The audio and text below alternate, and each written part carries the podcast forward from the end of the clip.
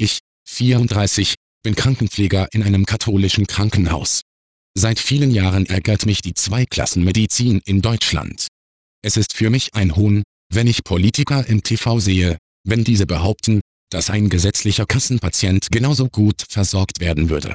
Jeder in der medizinischen Branche weiß, dass dies nicht der Fall ist. Bestes Beispiel heute, Samstag, Kassenpatient hat unklare Diagnose und muss bis Montag warten bis er ein CT und MRT bekommt.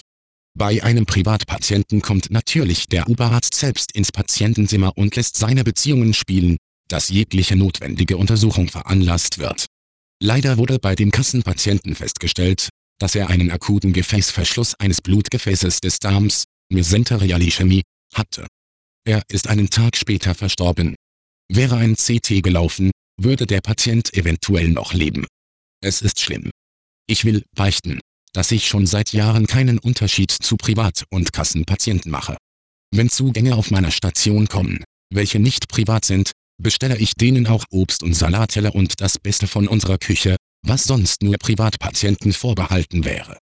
Daneben verplane ich manchmal auch die gesetzlichen Patienten in ein Zweibettzimmer, statt normalerweise Dreibettzimmer, ohne dass sie dafür zahlen müssen. Ein Krankenhaus ist ein Wirtschaftsunternehmen. Es geht nur ums Geld.